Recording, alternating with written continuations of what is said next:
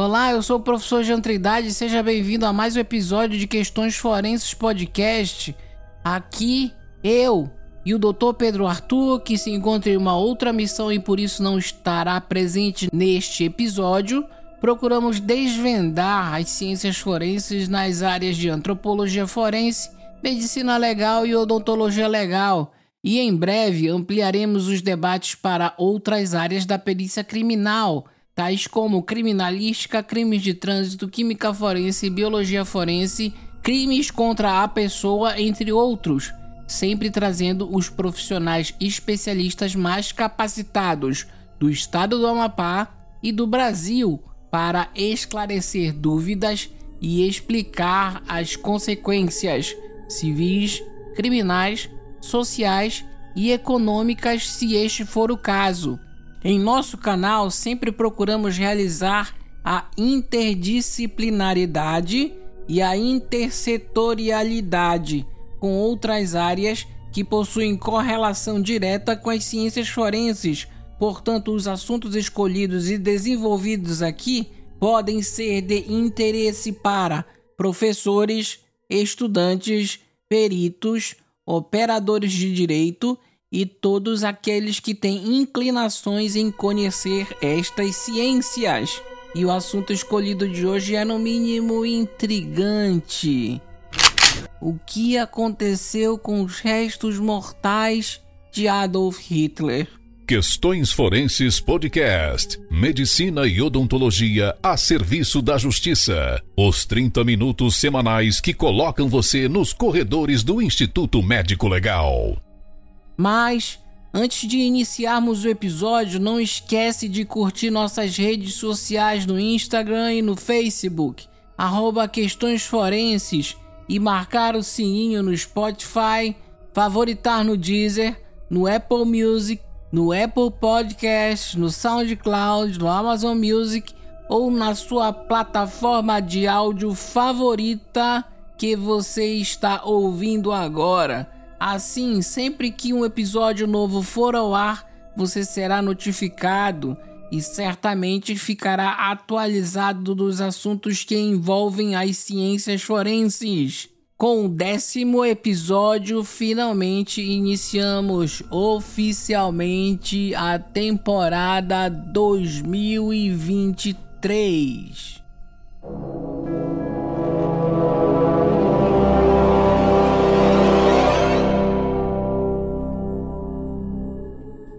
Episódio de hoje ele foi motivado pelo fato de eu estar assistindo outro dia programas no History e Discovery Channel que tinham como temática uma suposta fuga de Adolf Hitler por meio de submarinos e ainda seus possíveis locais onde ele teria vivido até o fim de sua vida na América do Sul.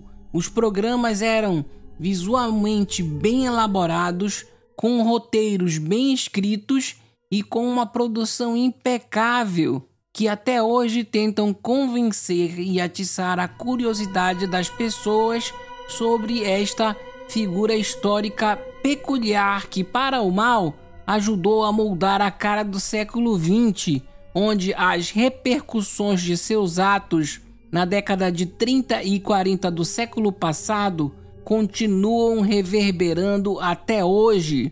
Então, não é incomum que exista o interesse das pessoas sobre Hitler e as teorias da conspiração envolvendo ele, o que não passam de pseudociências. No entanto, estes canais prestam um desserviço ao transmitir para a população, com suas produções fantasiosas, informações completamente inverídicas, distorcidas, descoladas da realidade e desprovidas de qualquer compromisso com a verdade, o que acaba convencendo muitas pessoas incautas de que Hitler de fato sobreviveu, fugiu, adquiriu nova identidade, peregrinou em diversos países do Cone Sul, incluindo o Brasil, mais precisamente o estado de Mato Grosso, e passando boa parte e o restante da sua vida na Argentina. De fato, a Argentina, além de ser bem condescendente com ex-nazistas, foi o lar de muitos ex-oficiais de média e alta patente que fugiram da Alemanha após a capitulação dela, onde puderam recomeçar suas vidas, contando novas histórias de suas origens. Dentre estes oficiais, um dos mais famosos deles foi o médico alemão Josef Mengele, médico de confiança de Adolf Hitler, que viveu na América do Sul sob nova identidade, vindo a morrer afogado no interior de São Paulo, na cidade de Bertioga, no início da década de 80.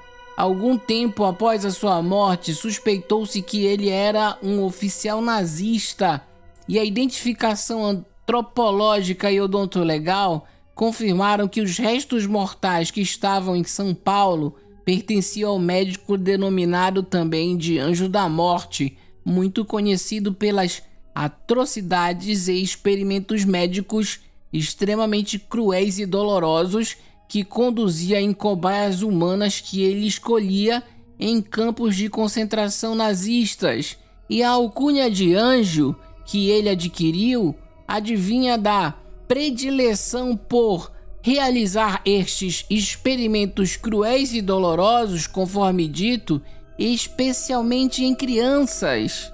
No entanto, como eu já havia lido alguns artigos e trabalhos sobre o processo de identificação definitiva de Hitler, no episódio de hoje utilizaremos como fonte os dois principais trabalhos que estabelecem a identificação positiva de Hitler a partir dos restos mortais que estão de posse do governo russo, os quais não estão sob a sombra de qualquer dúvida sobre a sua identidade, corroborando com os fatos testemunhais e históricos que cercam os últimos momentos do ex-líder do Terceiro Reich. O primeiro trabalho foi conduzido pela Universidade de Lausanne, na Suíça, por pesquisadores forenses, por arqueólogos forenses, em que eles tiveram acesso apenas imagens que o governo russo cedeu dos restos mortais de Adolf Hitler. Eles puderam fazer comparações com radiografias e com imagens que eles tinham posse. E em 2017, o governo russo, em um acordo com o governo francês, permitiu que pesquisadores forenses franceses tivessem acesso de fato aos restos mortais de Adolf Hitler e puderam fazer exames minuciosos do que o exame feito em 2001 que se baseou apenas em imagens. No entanto, apesar do governo russo não ter dado pleno poder para se fazer mais exames profundos laboratoriais, especialmente o exame do perfil genético que não foi realizado, os pesquisadores forenses também concluíram, assim como os pesquisadores suíços, que aqueles restos mortais pertenceram em vida ao homem conhecido como Adolf Hitler. O episódio de hoje ele vai se estender mais do que o normal, mais do que a meia hora que nós estamos acostumados, e ele vai ser dividido em duas partes. A primeira parte é a parte histórica, o fim de Adolf Hitler e os motivos que levaram ele ter ordenado previamente que o corpo dele fosse cremado, o corpo dele e de sua esposa. Passando pela parte histórica, nós vamos aos restos mortais, analisando os dois trabalhos que foram feitos por dois centros de pesquisa prestigiosos. O único ponto desfavorável destes trabalhos é que de restos mortais encontrados de Adolf Hitler foi muito pouco uma vez que ele foi submetido a uma cremação ali diante do Führerbunker. Hitler se trata de uma pessoa proeminente, ele tinha uma doença.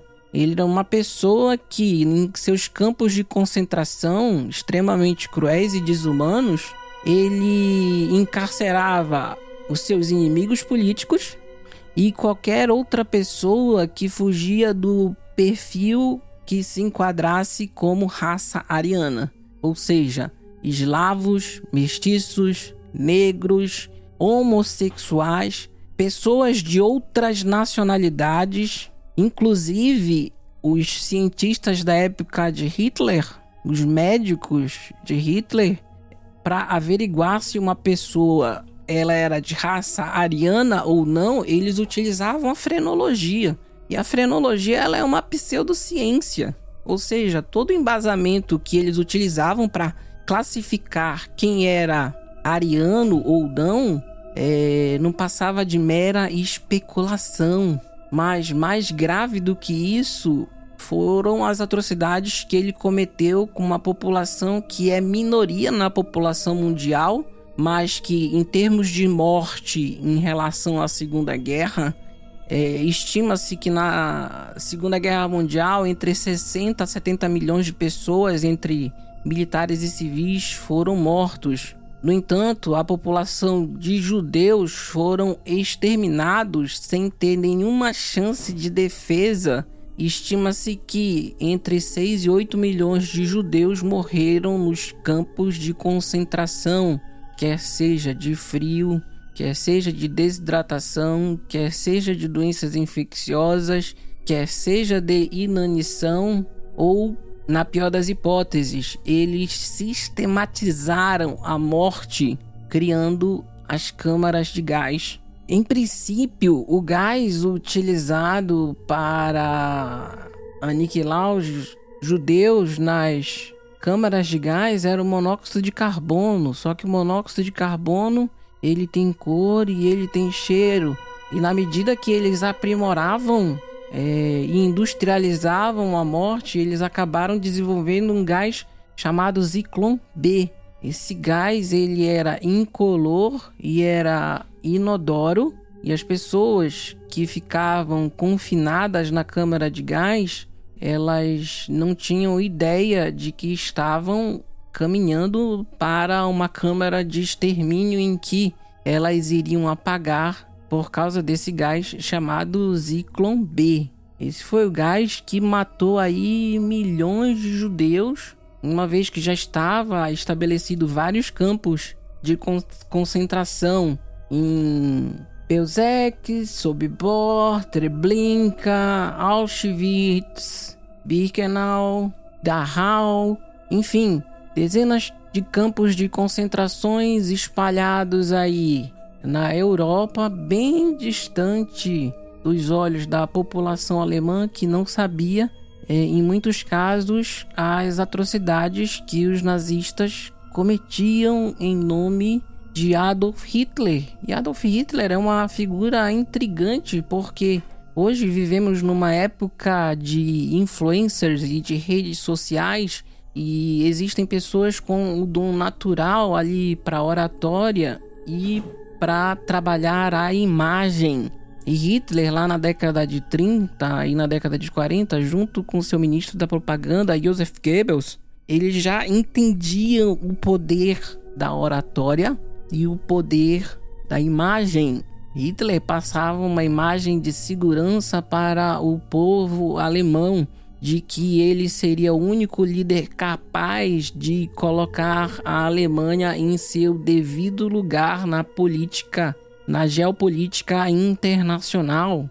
Hitler passava uma imagem de pai protetor da nação e isso era meticulosamente trabalhado, trabalhado à exaustão. Hoje o que a gente conhece como media training ou treinamento de mídia Hitler, ele ensaiava isso em seus discursos para milhares de pessoas ao vivo, no rádio, na TV, e a população alemã, boa parte dela tinha verdadeira adoração pela imagem de Hitler, de homem poderoso e protetor que ele passava.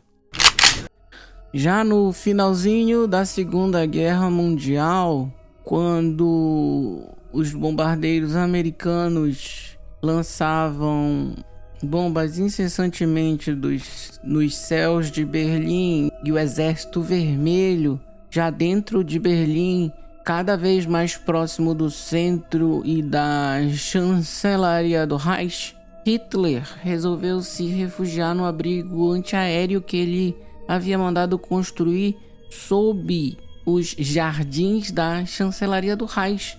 E lá ele passou os seus últimos momentos. A atmosfera do bunker em 20 de abril de 1945, o 56º aniversário de Adolf Hitler, parecia muito mais uma cerimônia de um funeral do que um festejo de aniversário, uma vez que seus principais aliados eles foram na chancelaria para prestigiar o seu aniversário conforme era celebrado ano após ano, mas o clima era sombrio e todos ali sabiam qual era o futuro de Adolf Hitler. Alguns de seus assessores mais próximos ainda tentaram convencer Adolf Hitler a abandonar Berlim e procurar negociar com política a não rendição total da Alemanha e sim um cessar-fogo que ele negou veementemente.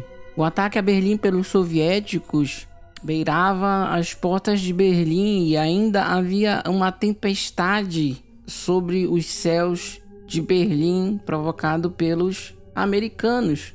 Após o seu aniversário, Hitler ele teve uma discussão com seu ministro do armamento, Albert Speer, onde eles chegaram à conclusão de que seria melhor ele terminar sua vida como Führer na capital do Reich do que em sua casa de fim de semana na Bavária, o Berghof, pois havia o perigo que ele fosse capturado vivo. E Hitler, ele temia que seu corpo ele fosse um troféu, assim como aconteceu com Mussolini, seu aliado italiano fascista. Mussolini Pouco antes do final da Segunda Guerra, ele foi capturado pelos inimigos, esquartejado e seu corpo exposto em praça pública.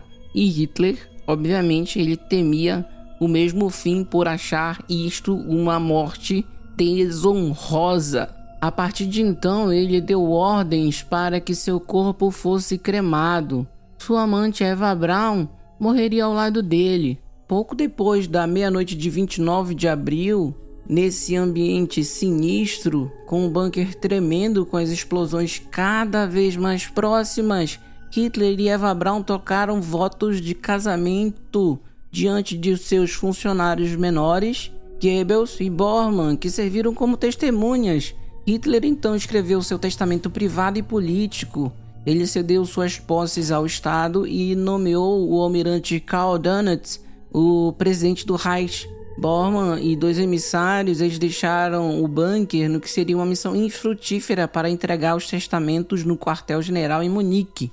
Ainda naquela manhã, o Dr. Ludwig Stampfiger, o cirurgião da SS, distribuiu aos secretários, ajudantes e quaisquer outras pessoas que desejassem que estavam no bunker ampolas de latão contendo ácido prússico ou ácido cianídrico. Só efeito de curiosidade, o ácido cianídrico é o mesmo ácido encontrado na maniva, a matéria-prima da maniçoba, de modo que a maniçoba ela tem que ser cozida por sete dias justamente para remover todo o ácido cianídrico, senão ela pode ser fatal ao homem. Em 30 de abril, Hitler chamou Bormann e disse-lhe que chegara a hora ele se mataria naquela tarde e Eva Braun também cometeria suicídio.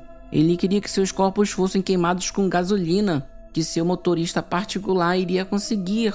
No bunker estavam Hitler, Eva Braun, General Burdorf, General Krebs, seus secretários particulares, sua nutricionistas, ajudantes Bormann e Goebbels, e a esposa de Goebbels, Magda, que também veio a matar os seus seis filhos, primeiro sedando-os e depois, uma vez sedados, é, Magda quebrou ampolas de ácido cianídrico na boca das crianças para que elas também morressem, uma vez que ela não vislumbrava o mundo sem o nacional socialismo e ela não iria permitir que seus filhos vivessem no mundo sem o nacionalsocialismo.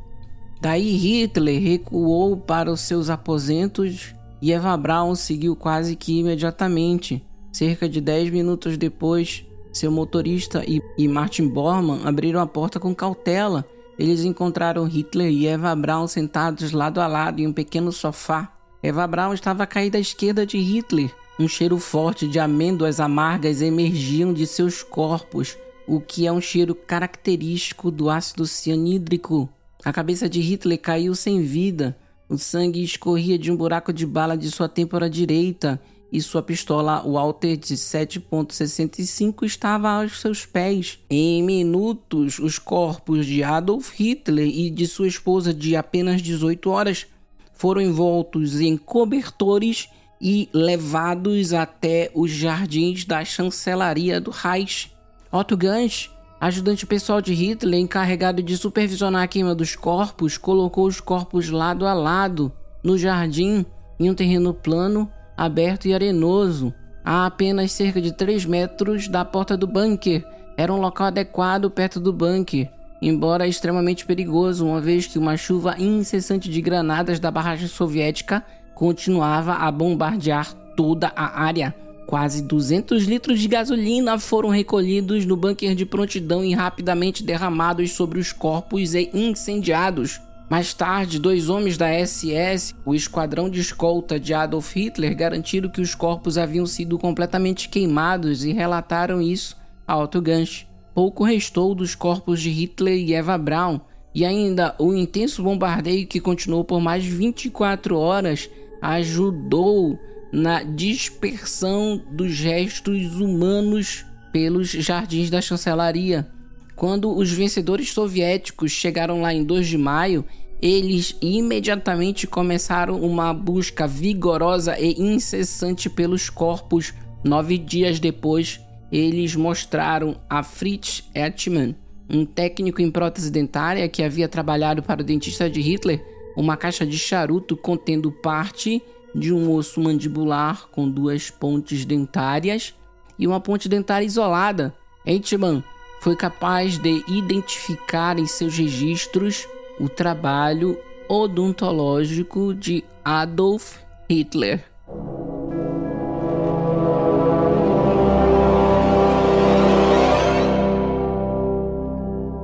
Sobre os achados pós-mortem. Em todos os trabalhos publicados até 2017, os pesquisadores eles não tinham e não tiveram contato com os remanescentes ósseos de modo que as comparações até então eram feitas apenas por imagens cedidas pelo governo russo, que detém a posse dos restos mortais de Adolf Hitler. Ou seja, o governo russo ele cedia as imagens e a partir dos documentos que os governos franceses, o governo britânico e o governo americano detêm, eram comparados com as imagens cedidas pelos russos. Na pesquisa de 2017 realizada na França, os pesquisadores forenses puderam ter acesso aos remanescentes, aos restos ósseos.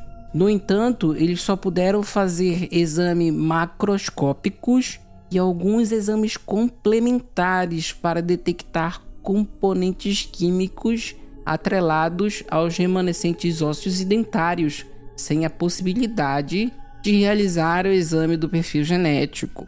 O trabalho de 2017 pôde confrontar dados coletados em seus exames com outros exames já realizados e documentos liberados pelo governo americano, russo e britânico sobre os achados pós-mortem. Primeiro, Hitler ele tinha apenas quatro elementos dentários remanescentes, todos os quatro incisivos inferiores, a saber, 31, 32, 41 e 42, que não estavam envolvidos em nenhuma das pontes, lacunas ou suportes de uma ponte entre dentes adjacentes, mas caracterizadas por uma grande reabsorção óssea, parodontia, além de sinais de erosão e abrasão vestibular e lingual. Segundo achado pós-mortem, incisivo lateral superior esquerdo 22 e incisivo central direito 11 são completamente opacos, sem nenhum pino metálico, indicando claramente uma reabilitação da coroa dentária.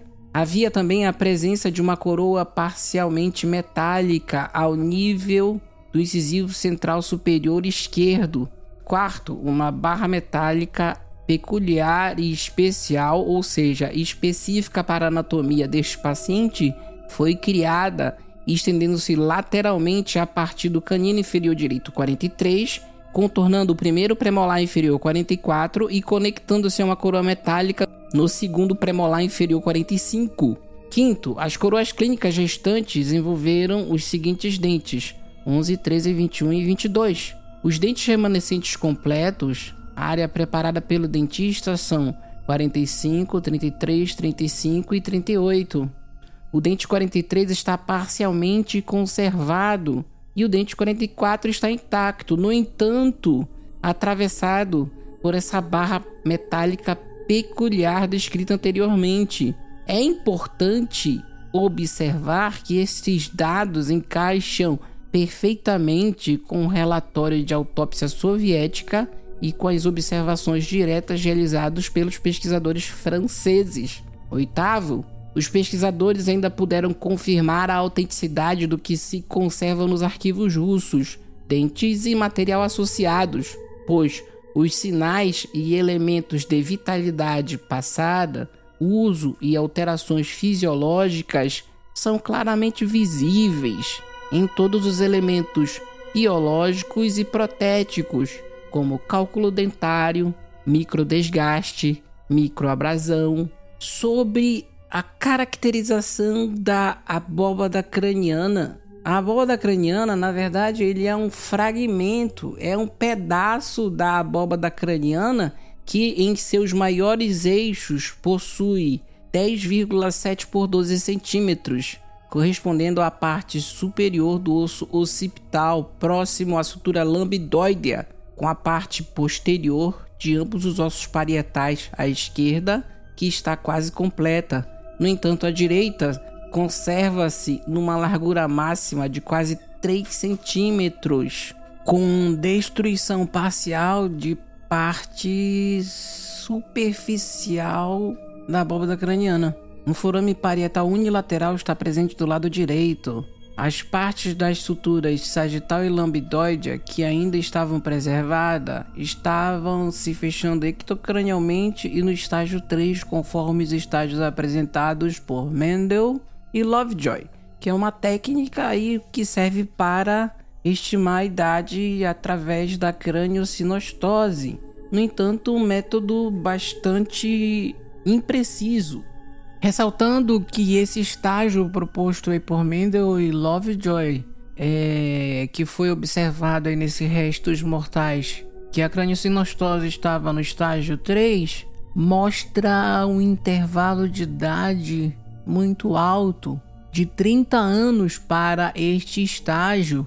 Conforme a classificação preconizada pela técnica, a pessoa tem a idade compatível na hora da sua morte entre 45 e 75 anos de idade. Por ser de pobre representação, é necessário que outras técnicas sejam incorporadas para diminuir este intervalo de idade da pessoa no momento de sua morte. Só a técnica isolada ela não é indicada.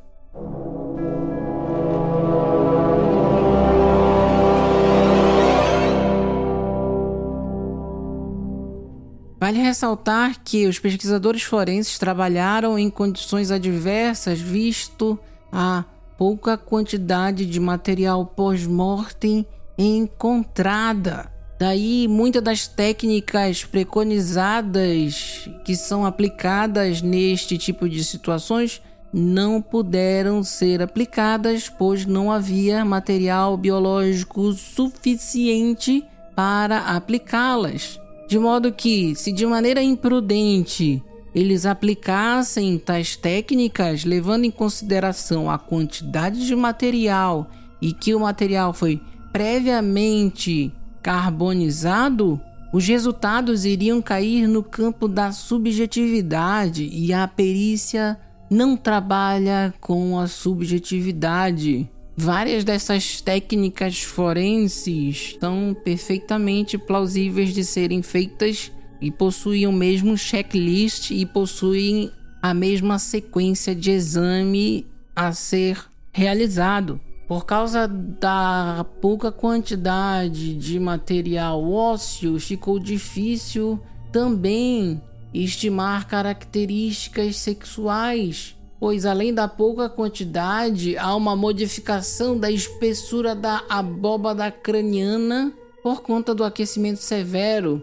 sem conservação da crista nucal do osso occipital, que é mais proeminente no sexo masculino do que no sexo feminino, ainda observando outros pontos, outras características, foi possível observar a presença de orifício parietal esquerdo de 6 milímetros de diâmetro, aspecto circular regular na face interna de 11 por 16 milímetros em forma de estrela na face externa, alargado para fora, com sete fraturas radiais estendidas em todas as direções, de 26 milímetros de comprimento máximo, dos quais dois se estendem até a sutura lambidoide.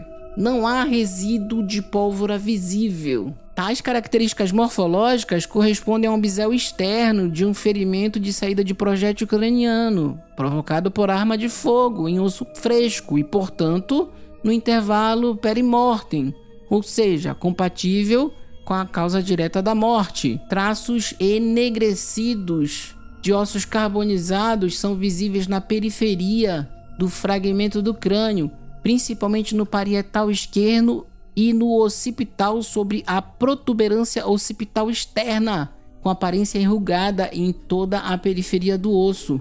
Outro orifício do tipo pós-mortem está presente na topografia parietal posterior esquerda, irregular, mal platinada e grosseiramente lenticulada, de largura máxima de 23 milímetros, também próximo à sutura lambidoide. Depósitos marrons dispersos e irregulares estão presentes em ambos os lados do crânio fragmentado, compatíveis com o solo onde os ossos foram enterrados. Ou seja, houve a impregnação da coloração do solo nessa região do crânio. Sobre os achados antemortem, os arquivos americanos forneceram um interrogatório detalhado do dentista de Hitler o Dr. Hugo Johannes Blank, que se graduou na Faculdade de Odontologia da Universidade da Pensilvânia e aí ele voltou para a Alemanha, que era sua terra natal, para abrir o seu consultório em Berlim. E um dos seus primeiros pacientes foi o conhecido Hermann Göring. Hermann Göring, só para relembrar aí, ele era chefe, ele era comandante da Luftwaffe, ou seja, da Força Aérea Alemã. Hermann Göring fazia parte do circo voador do Barão Vermelho, o circo voador de von Richthofen.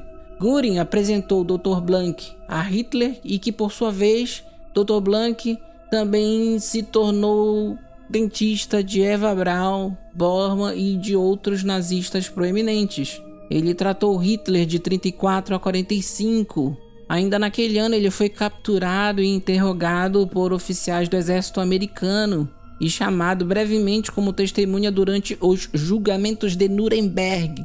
Ainda sob custódia do exército americano, Dr. Blank ele descreveu as características dos dentes de Hitler e o histórico do tratamento, que se mostraram compatíveis com o exame odontológico, sem apresentar fatores de exclusão.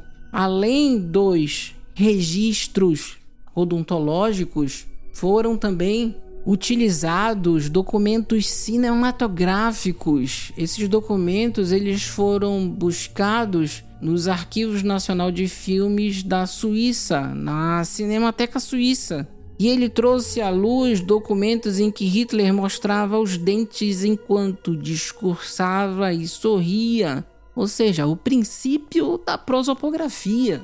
Os pesquisadores forenses, eles tiveram o cuidado de examinar o estado dentário antemortem de Adolf Hitler em um momento não muito distante de sua morte. Ou seja, quanto mais próximo de 1945, mais fidedigno era a comparação que poderia ser feito entre os filmes e os gestos mortais.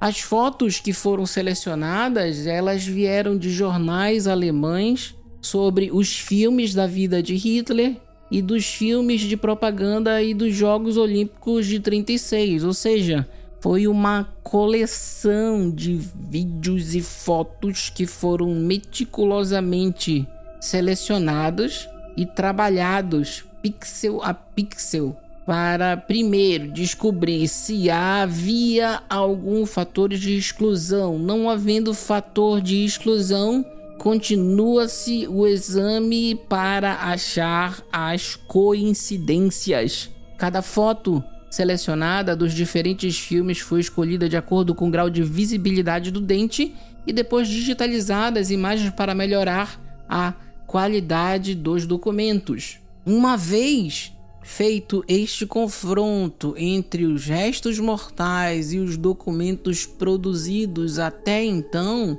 os pesquisadores eles puderam fazer as suas conclusões a respeito dos graus de coincidência em que poderia ser classificado como alto grau de concordância e moderado grau de concordância. A categoria A ela era classificada como alto grau de concordância e a categoria B um grau de concordância moderado e quais foram os itens considerados com alto grau de concordância. O alto grau de concordância ele é baseado na frequência da aparência do recurso e na distinção relativa do recurso. O primeiro, incisivo central superior esquerdo, aí entre aspas, um dente de janela. A maioria dos documentos registrados mostra evidências de um dente escurecido. Segundo, presença de quatro incisivos inferiores naturais. Terceiro, envolvimento periodontal dos incisivos inferiores. Quarto, sinais de erosão vestibular e lingual dos incisivos inferiores. P. O que foi considerado grau moderado de concordância? Primeiro, na falta de distinção suficiente da característica. Segundo, apenas aparências ocasionais da característica e terceiro, compatibilidade e interpretação em conjunto com achados anteriores. E quais foram essas características classificadas como grau moderado de concordância? Primeiro, diastema entre o segundo incisivo inferior esquerdo e o canino. Segundo, reflexão das calotas douradas do canino inferior esquerdo e o segundo premolar direito inferior. Terceiro, reflexo do capeamento dourado do canino superior direito. Quarto, sugestão de ponte lateral inferior esquerda. Quinto, sugestão de cobertura de ouro lateral inferior direito no segundo premolar e primeiro molar. Os pesquisadores forenses franceses ressaltaram que não houve fatores de exclusão. Ainda fazendo parte das conclusões, a identificação de Adolf Hitler ele já havia sido demonstrado em outros trabalhos prévios e ainda ressaltando nas conclusões, nós temos como primeiro testemunhos completos do cirurgião dentista e dos médicos de Hitler.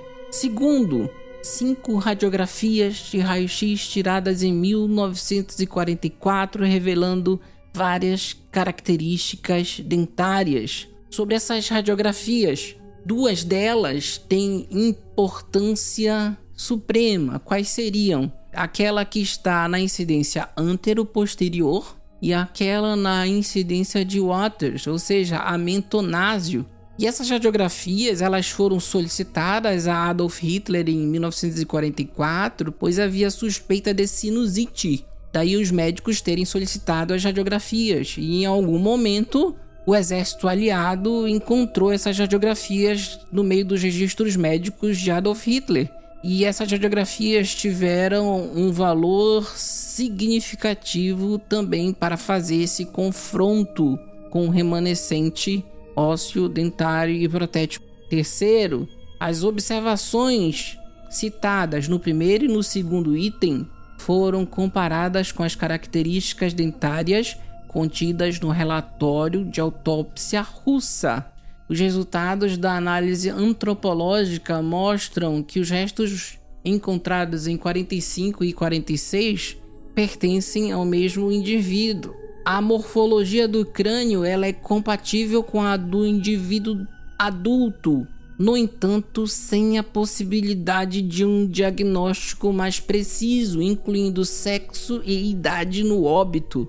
Existe um orifício de bala de saída perimortem ao nível do osso parietal esquerdo, compatível com a causa direta da morte de Hitler. Com relação aos elementos da mandíbula, ossos, dentes e prótese, o confronto com os dados oficiais da autópsia dos arquivos russos e as radiografias oficiais de Adolf Hitler nos arquivos americanos, juntamente com os dados históricos adicionais de ambos os lados, fornecem evidências suficientes para a identificação definitiva, sem espaço ou margem para questionamento dos restos mortais do ex-líder nazista Ainda de acordo com a conclusão dos pesquisadores, faz-se necessário, de maneira inexorável, o exame do perfil genético da abóbada craniana com a mandíbula e a maxila para que se tenha a certeza